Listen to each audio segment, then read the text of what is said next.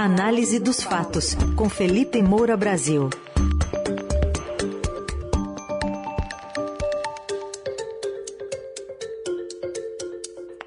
Análise dos fatos hoje para a desunião do União Brasil. Nota para lá e para cá nesse fim de semana, depois da filiação de Sérgio Moro. E também a gente vai falar sobre qual o interesse dos partidos nessas eleições que vêm aí. Oi, Felipe, bom dia. Salve, salve, bom dia, Heisen, Carol, equipe da Eldorado FM, ouvinte, sempre um prazer falar com vocês. Vamos para a minha segunda semana.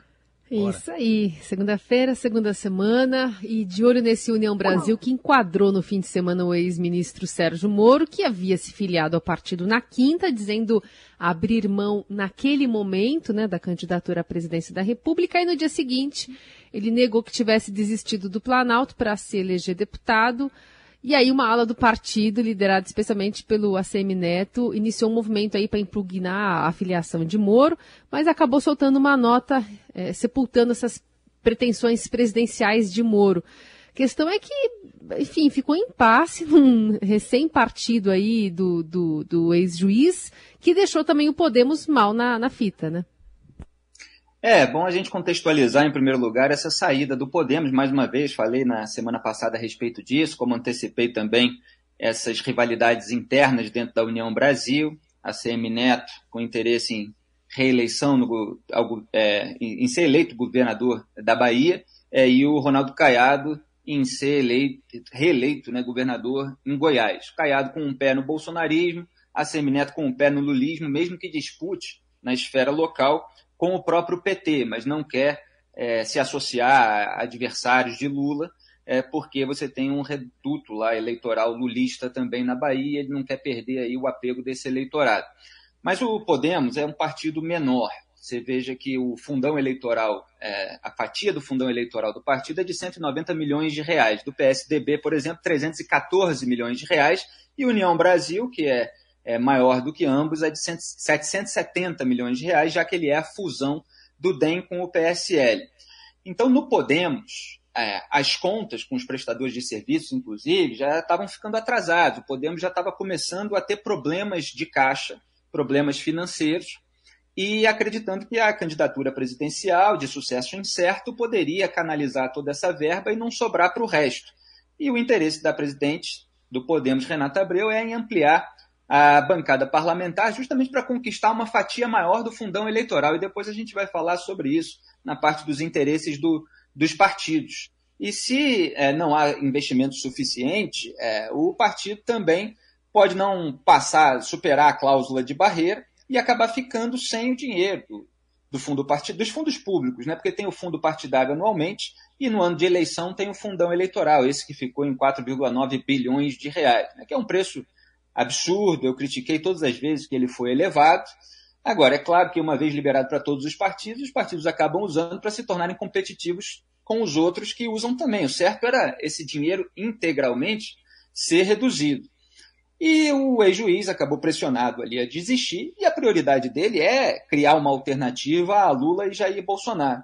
Então ele acabou migrando é, para a União Brasil. Tem outros fatores aí que também foram ventilados, são ventilados internamente. Por exemplo, Álvaro Dias, senador do Podemos, quer a reeleição. Ele tem acordos é, com o Ratinho lá no Paraná. O Ratinho é muito próximo do Bolsonaro. Então o, é, o envolvimento dos demais parlamentares do Podemos na própria candidatura do Moro não estava muito forte. Né? A gente falou disso.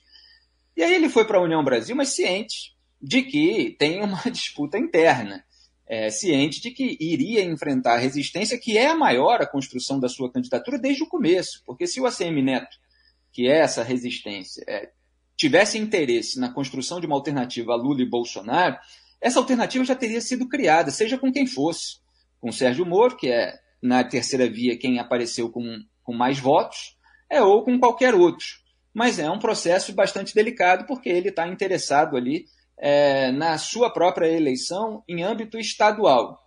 É, então, você teve é, essa reação aí é, ao longo do fim de semana, é, principalmente depois do discurso do Sérgio Moro, em que ele disse que não desistiu, e foi o que eu falei aqui na sexta-feira, né? Não, essa contradição, ela é aparente, muita gente alimenta também, né? Porque ele abriu mão nesse momento, foi o que ele disse da sua pré-candidatura, mas não desistiu do projeto mais amplo, do qual ele quer participar, que ele quer compor, e ele sempre disse, desde que entrou, é, que estaria disposto a, a abrir mão de cargos, de ambições imediatas, etc., se houvesse a união em torno de um nome. O que acontece é que ele é o nome que aparece com mais votos nesse momento e não há uma união é, muito grande. Mas ele deu um passo para trás, é, tanto para que houvesse essa construção do projeto, quanto é, impelido também é, pelo Podemos para se é, para ficar ali num, num, partido maior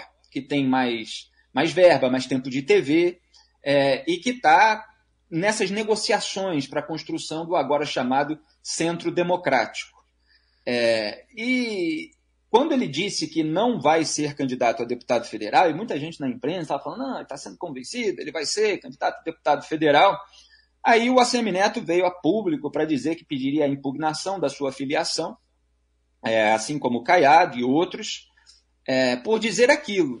O que é, é, seja qual for o partido, seja quem for o personagem, é uma coisa completamente absurda você impugnar a filiação de alguém dentro de um partido só por dizer que não está interessado em disputar determinado cargo. Né? Isso eu até ironizei no Twitter, que era democracia de coroné.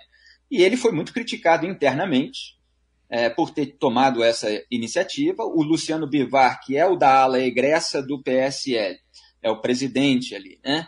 É, ele peitou, ele enfrentou, ele foi dialogar, ele tentou contornar a situação e antes dessa nota que todos assinaram juntos, ele saiu em defesa do Sérgio Moro, né, com é, uma declaração numa entrevista é, dizendo que nosso partido é uma comunhão de ideias, não vamos cercear nada e ninguém, o resto é conversa.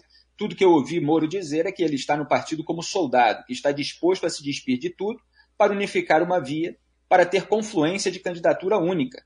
Quer magnanimidade maior do que essa? Todos têm que ser assim, Simone Tebet, João Dória, ou queremos a polarização?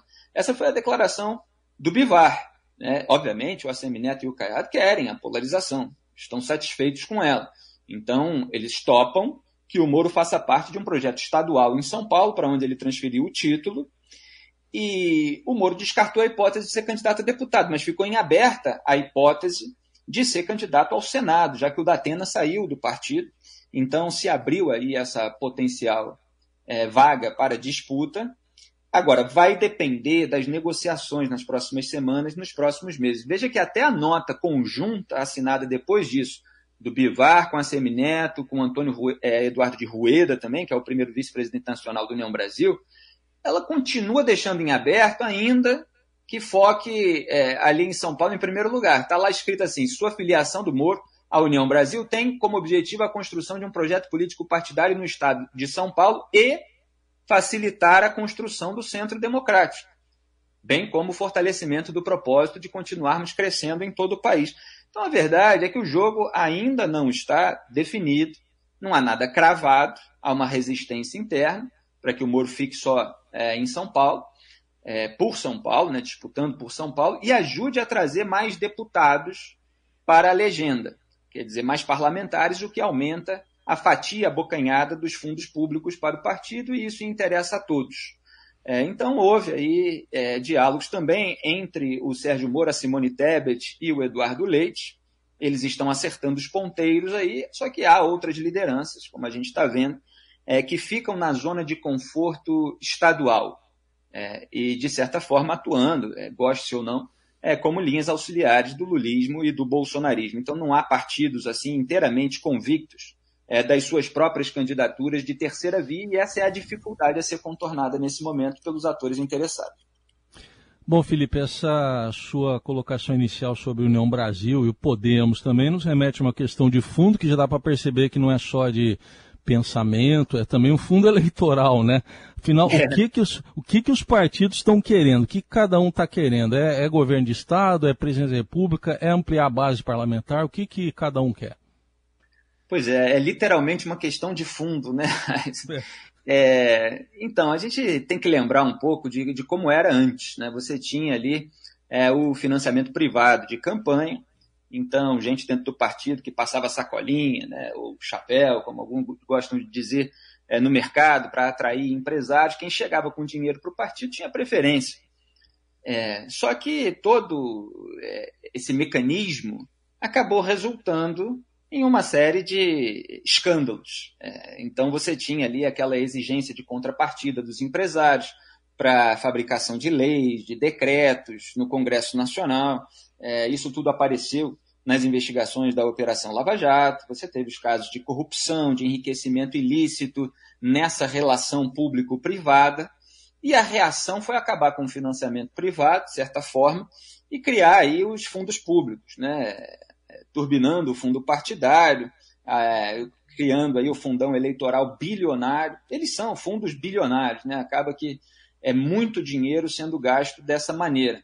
É, e isso acabou gerando é, uma preocupação maior em você aumentar a bancada parlamentar. Então, aqueles projetos para os quais o partido aparentemente é criado, que é o projeto de país, de você ter o seu candidato presidencial à frente, ele acabou ficando em segundo plano, porque o que faz o partido ganhar mais dinheiro é o tamanho da bancada parlamentar. Deputados, é, principal, é, senadores, né? Então você tem a União Brasil, por exemplo, depois das eleições, das eleições de 2018, ficou com 81 parlamentares, por isso que ele abocanha essa fatia enorme, que chega aí a 770 milhões de reais. Então esse é o maior interesse nesse momento. Então aqueles que não têm um eleitorado cativo, já conquistado, com muito lastro aí na política, propaganda, etc., como são os casos do Lula e do Bolsonaro, eles querem investir na loja deles. É como se fosse um comércio. O partido virou isso. Então se tenta é, emplacar ali é, muitos deputados para conseguir mais dinheiro. E a gente tem visto aí o Kassab, por exemplo, no PSD, buscando ampliar a bancada parlamentar. O próprio Valdemar da Costa Neto, do PL, ao qual se filiou Bolsonaro, ele tinha isso em primeiro lugar. Ele, naquele momento, inclusive, nem sabia se o, é, se o Bolsonaro teria realmente condições e tal, mas ele tinha certeza a certeza que ele tinha é que o Bolsonaro poderia atrair é, votos para os candidatos a deputados do PL. E a Renata Abreu no Podemos, a mesma coisa, está interessada ali no caixa do partido também. Então você teve esse desvirtuamento. É, e somando-se a isso, ainda tem o caso do orçamento secreto, já que o, o Jair Bolsonaro ele é frágil politicamente internamente, ele tem aí uma base sólida de eleitores, mas internamente no Congresso Nacional já que ele foi alvo de várias investigações, a família, os filhos, etc., ele ficou numa posição é, de fragilidade e ele foi entregando tudo para o Centrão, né? tanto que se diz que é o governo do Centrão. E aí se criou esse mecanismo de orçamento secreto, com distribuição de emendas extras, que são verbas ali para os parlamentares supostamente aplicarem nos seus redutos eleitorais, embora vários estavam aplicando em outros, aplicando em outros redutos. E isso é, também faz com que a prioridade desses parlamentares dentro dos seus partidos não seja o projeto nacional, mas seja manter esse fluxo de caixa. Então, se eles precisam defender o atual governo para ganhar esse dinheiro, eles defendem. Se eles tiverem esse, essa liberação ameaçada por apoiarem um, adversário desse governo, como é o caso do Moro, por exemplo, aí eles oferecem resistência interna no partido. Então, o Brasil ainda não tem assim um mecanismo sólido que incentive é, de, de fato, uma disputa democrática mais ampla, plural, é, com interesses mais republicanos. Né? A gente ainda tem uma série de obstáculos para alcançar esse patamar. Muito bem, análise dos fatos, mais uma vez aqui, abrindo a segunda semana do Felipe Moura Brasil aqui na Rádio Eldorado. Amanhã está de volta, mas você pode ouvir, compartilhar durante o dia também, porque vai ficar disponível já já em todos os tocadores de podcast. Valeu, Felipe, até amanhã. Muito obrigado, Heisen. E depois a gente fala também sobre outros é, fragmentos aí dessa terceira via que poderão ser colados aí no futuro se houver uma grande confluência de fatores. Hoje o Romeu Zema de Minas Gerais já deu um aceno aí para o centro democrático. É, há conversas aí com Felipe Dávila do próprio Novo, Alessandro Vieira que entrou para o PSDB, tem o Paulo Artung, que é alguém que faz uma leitura correta, que tinha se aproximado do PSD, no entanto. É, tem ali o Cidadania com Roberto Freire. É, vamos ver o que, que vai sair desse bolo. A gente vai ter muito assunto para os próximos dias. Muito obrigado a todos, um grande abraço, até amanhã.